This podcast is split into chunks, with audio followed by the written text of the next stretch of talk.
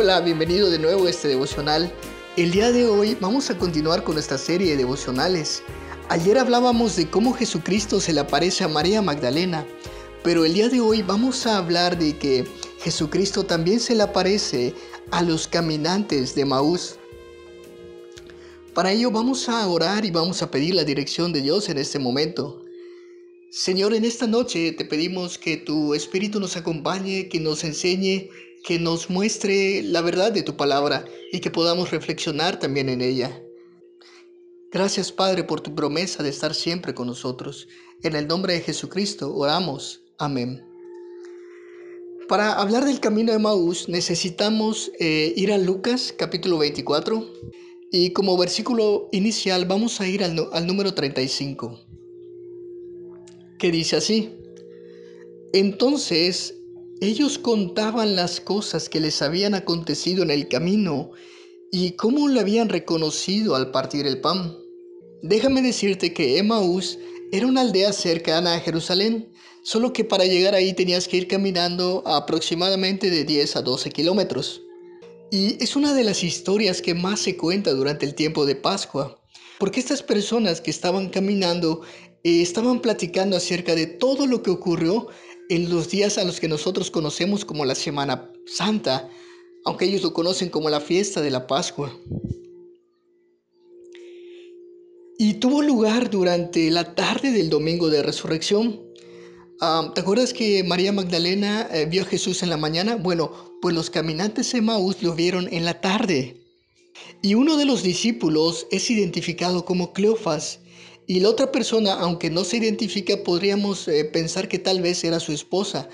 Mientras ellos caminaban, conversaban acerca de todos los asombrosos acontecimientos que habían ocurrido en Jerusalén.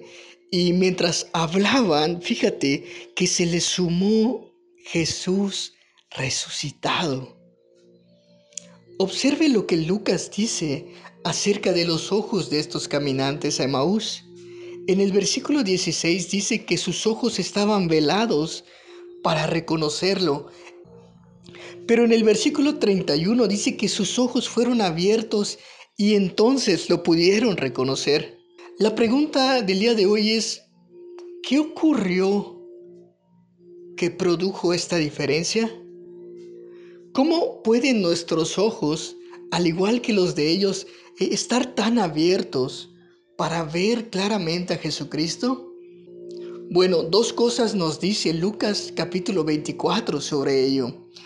En primer lugar, podemos conocer a Cristo por medio de las escrituras. Jesús le había reprochado a estos caminantes que fuesen tan lentos para creer lo que habían dicho los profetas.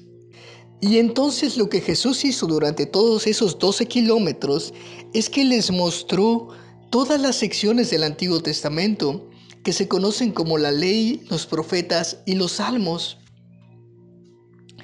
Y les explicó de qué manera todos ellos hablaban de los sufrimientos y la gloria de Cristo. Esto está más claramente en el versículo 44 del pasaje que estamos estudiando hoy. Y también Cristo le había dicho a sus apóstoles en otro tiempo que las escrituras daban testimonio de él. Esto está en Juan 5:39.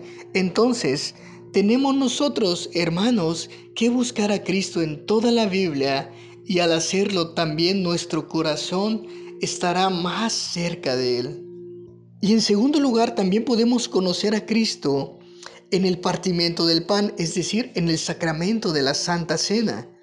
Los discípulos de Maús quizás vieron las heridas de sus manos, tal vez reconocieron su voz, pero es más probable que las cuatro acciones que Lucas relata hayan activado la memoria de aquellos discípulos. Y estas son las cuatro palabras que Juan dice sobre lo que ellos vieron que Cristo hizo. En primer lugar, ellos vieron que Él tomó el pan, después dio gracias, lo partió y por último se los dio. Y fue entonces que se abrieron sus ojos y lo reconocieron. Como dijeron más tarde, habían reconocido a Jesús cuando él partía el pan. Muchos cristianos han dado testimonio de haber pasado algo similar con la celebración de la Santa Cena. algunos de ellos han dicho que cuando las palabras de la comunión les fueron dadas, eh, sintieron cómo éstas atravesaron su corazón y supieron que la gracia de Cristo había perdonado sus pecados. Entonces, hermano, aquí están delante de nosotros las dos principales maneras en las que Cleofas y su acompañante reconocieron al Señor resucitado y por las cuales nosotros también podemos reconocerlo hoy, por medio de las escrituras y el partimiento del pan.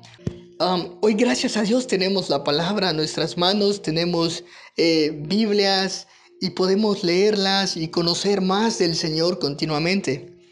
Pero en cuanto al sacramento, por lo que está sucediendo el día de hoy, eh, se nos es imposible ahora reunirnos y tomarlo como comúnmente lo hacemos, lo cual también es, es un poco triste. Eh, sin embargo, hermanos, yo creo que el día que nos volvamos a reunir eh, va a ser un momento de gozo, va a ser un momento en el cual vamos a celebrar que nuevamente tenemos comunión con Cristo y podemos eh, participar del pan y podemos participar de la copa y recordar lo que el Señor ha hecho en nuestras vidas y hará cuando Él regrese. Y déjame finalizar con esto. había una comunidad acá en Yucatán que por distintas razones no se les pudo llevar la comunión durante dos años aproximadamente. Pero el día que por fin se les pudo llevar, ¿sabes qué ocurrió?